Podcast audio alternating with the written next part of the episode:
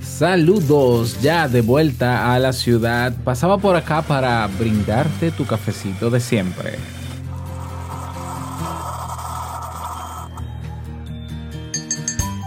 La palabra morbo se utiliza con mucha frecuencia sin pensar mucho en su significado preciso. Por lo general, lo morboso se asocia a lo sexual.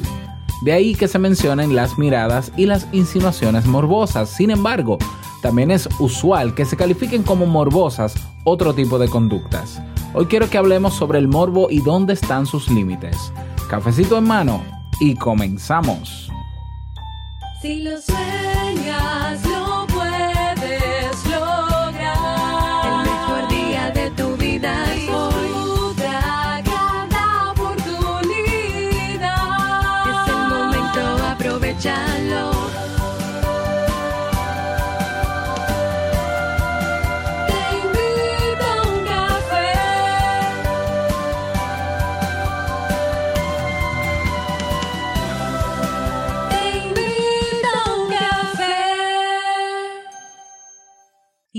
contigo, Robert Sasuki, consultor en desarrollo humano y emprendimiento.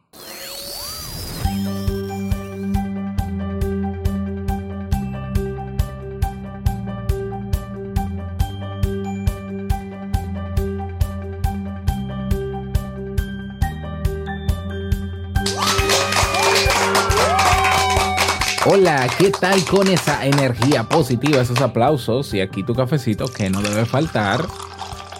Que te aproveche. Damos inicio a este episodio número 859 del programa del podcast Te invito un café. Yo soy Robert Sasuki, capitán del Club Kaizen.net, la comunidad de la mejora continua donde cada semana tenemos nuevos contenidos y eventos para aprender y una red social donde conocerás personas de todo el mundo que compartirán contigo sus progresos y su vida. Y bueno, avisos, como siempre, muy importantes para mí. Ah, tenemos nuevos cambios en el Club Kaizen. A partir del lunes 6 de mayo, el Club Kaizen será, lo, será otra cosa. Dejará de ser lo que es, será otra cosa. No, no será tan radical el cambio, debo admitirlo, pero hemos agregado o vamos a agregar unos nuevos componentes que yo estoy seguro, número uno, yo estoy seguro que te va a gustar, pero número uno, yo sé que quien ingrese al Club Kaizen va a poder lograr eso que quiere. Sobre todo, estoy enfocado en mejorar esa experiencia de logro, ¿ya? Y bueno, te vas a sorprender de lo que ya se ha logrado gracias al Club Kaizen, todo a partir del lunes. Ahora bien, si quieres eh, todavía tener, porque vamos a tener subida de precios también, si quieres tener la oportunidad de ingresar al club sin llegar a los nuevos precios, ve corriendo a la página web, a nuestra página clubkaizen.net barra nuevos cambios. Revisa el artículo que está ahí, lo puedes escuchar también y ver incluso eh, la maqueta de los nuevos precios. Y si te interesa entrar ahora con los precios bajos anteriores, incluso tenemos una oferta de un año por la mitad de su precio, pues hazlo. Y en la misma página, clubkaizen.net barra nuevos cambios, está el código de descuento para que lo hagas. Así que aprovecha porque se acaba el tiempo. Y número dos, si todavía no has eh, tomado acción con relación al podcast de Necesito tu ayuda, al episodio que grabé el viernes titulado Necesito tu ayuda. Por favor, es para mí muy importante que lo escuches. Si lo escuchaste y no, no tomaste acción, escúchalo de nuevo y luego haz lo que te pido ahí, ¿no? Como favor, claro que sí, para que me puedas ayudar a tomar una decisión que eh, termino, ¿no? Ya esta semana termino de recoger las votaciones para eh, determinar lo que voy a decidir. Muchísimas gracias por eso, por eso. Vamos a comenzar con el tema, pero no sin antes escuchar la frase con cafeína. Porque una frase puede cambiar tu forma de ver la vida, te presentamos la frase con cafeína.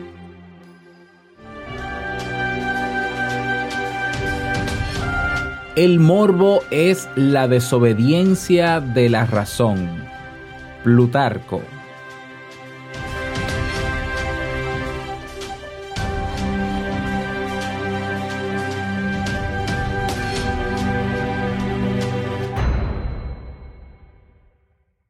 Bien, y vamos a dar inicio al tema central de este episodio que he titulado ¿Qué es el morbo? Del morbo que tanto se habla, ¿no? Y que por todo, tú eres un morboso, tú no eres un morboso, eso es morbo, la gente lo que le gusta es el morbo y demás, pues hablemos de eso, de qué es el morbo y dónde está su límite, ¿no? Hasta qué punto puede ser eh, peligroso, malo, bueno, no sé, ya, pero hablemos sobre esto. Como decía al inicio de este episodio, esta palabra se utiliza incluso sin pensar mucho en su significado. Simplemente la repetimos porque otros lo hacen y, bueno, y, al parecer nos entendemos hablando de eso.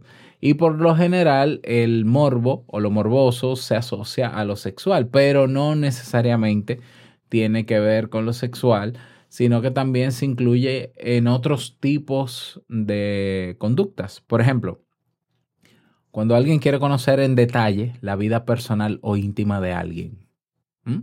O cuando la gente se deleita demasiado eh, viendo imágenes crueles o excesivamente violentas. Ahí también se despierta el morbo. En el área de la medicina se utiliza el término, se habla de estados mórbidos y por extensión se define como morbo todo aquello que nos remite a la enfermedad mental, hablando en, el lenguaje de los médicos, ¿no? de, la, de la medicina. Y se identifica comúnmente con la, con la perversión. Ahora bien, debemos tenerlo claro, no siempre es así. La pregunta entonces es, ¿qué es el morbo? Bueno, el morbo es uno de nuestros impulsos básicos tiene que ver con nuestro paquete instintivo, ese en el que también están todas las necesidades fundamentales como comer, dormir, socializar y tener sexo. Es más, estudios como el llevado a cabo en la Universidad de Wake Forest nos señalan que el interés por lo mórbido, por ese lado más oscuro de la conducta humana, siempre ha estado presente en nuestro cerebro. El morbo puede definirse como la necesidad de ver, sentir, oír, oler o interactuar de alguna manera con lo que socialmente se cataloga como prohibido o proscrito. ¿Mm? Entonces se trata de una fuerza que nos impulsa a entrar en contacto con eso y experimentar placer al hacerlo, ¿ya? Curiosidad, el placer de transgredir, normas o entrar en el mundo de lo prohibido. Las formas en que se expresa el morbo son muchas. La pornografía, por ejemplo, satisface la curiosidad, pero también permite ir más allá de una relación sexual común y corriente. Atrae porque transgrede los límites habituales y eso mismo le va a conferir un plus adicional de placer. La clave en el morbo, tenlo en cuenta, es la transgresión como fuente de placer. El diccionario dice que el morbo es una tendencia obsesiva hacia lo prohibido. En principio, se le asocia con algo insano, pero también con el placer, casi siempre de tipo sexual. Sin embargo, esto debe ser matizado, tenemos que matizarlo. No todo impulso morboso es dañino. A veces simplemente es lúdico y forma parte de nuevas formas de explorar el placer. De otro lado, por otro lado, psicólogos como el propio Carl Jung señalan que una de nuestras obligaciones como seres humanos es aceptar lo que él llama nuestra sombra. Debemos aceptar y sacar a la luz esas áreas que mantenemos en la penumbra de nuestra personalidad para poder conocernos mejor. El morbo es parte de nuestra sombra. ¿Qué despierta el morbo en las personas? Hablemos sobre esto. Lo que usualmente despierta el morbo en todo aquello que encierra un misterio o proyecta la idea de lo inescrutable. Todo aquello que encierra un misterio o proyecta la idea de lo inescrutable. En, condiciones normales, esto corresponde a todo aquello que no se experimenta habitualmente o que implica la ruptura de lo que llamamos normal. Y en casos patológicos significa atracción por objetos prohibidos por las normas del parentesco, por ejemplo, la salud mental o el orden social. Son estos típicos, bueno, típicos no, estos, estos casos que escuchamos de atracción eh, por personas hacia, su, hacia miembros de su misma familia o por niños, ¿no? Pedofilia y demás. Son casos patológicos. Y en estos casos el morbo sí se ubica en el terreno de la perversión. ¿Mm?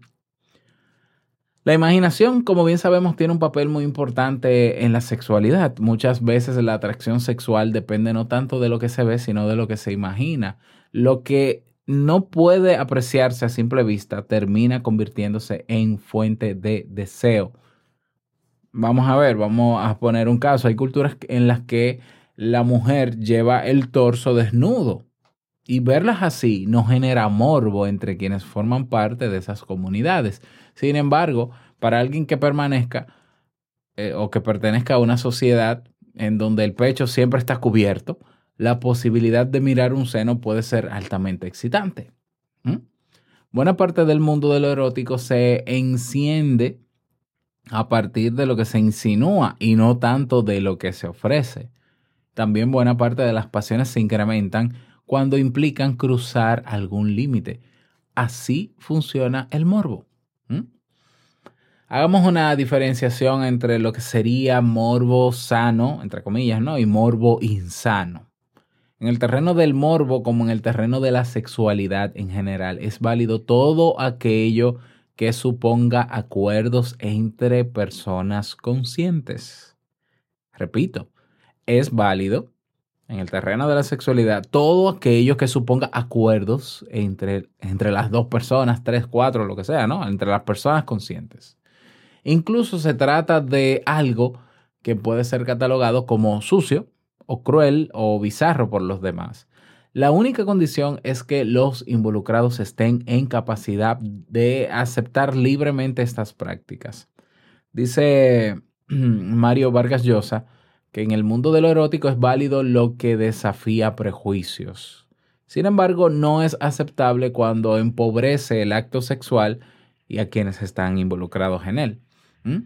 Y obviamente, ¿no? Cuando esto se transforma en una... Esto tiene que ver cuando se transforma en una realidad pura, puramente física, desprovista de emociones y sentimientos.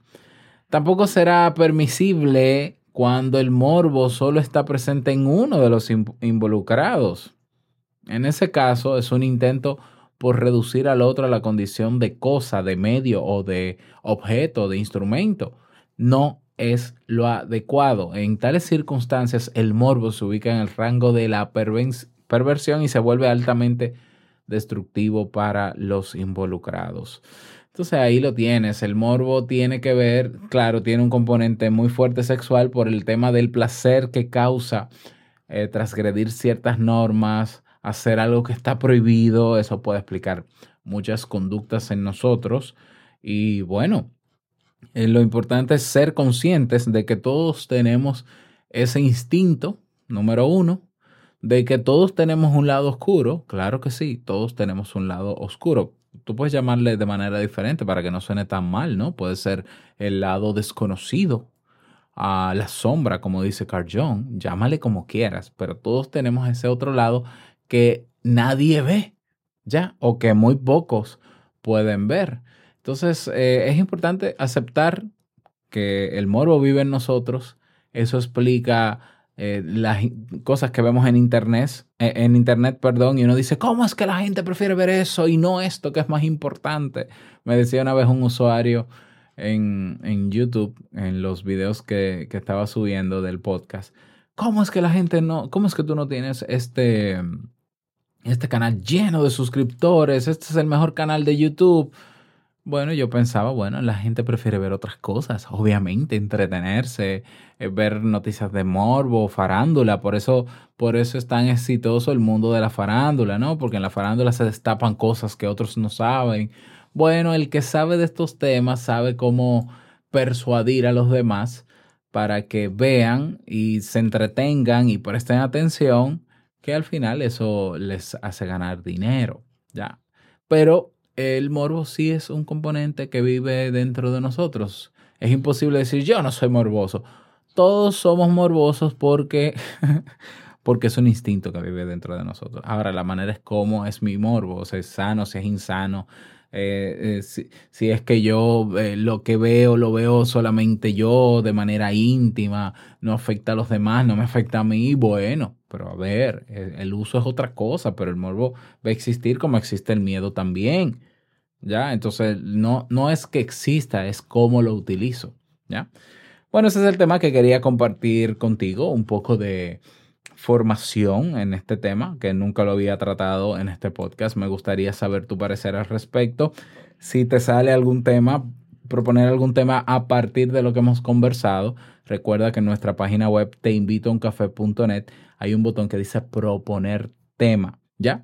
Y si quieres dejar un mensaje de voz, también yo feliz de que lo hagas para publicarlo en los próximos episodios. Que tengas un bonito día, que sea súper productivo para ti. Y no olvides que el mejor día de tu vida es hoy y el mejor momento para comenzar a caminar hacia eso que quieres lograr es ahora. Nos escuchamos mañana miércoles en un nuevo episodio. Chao.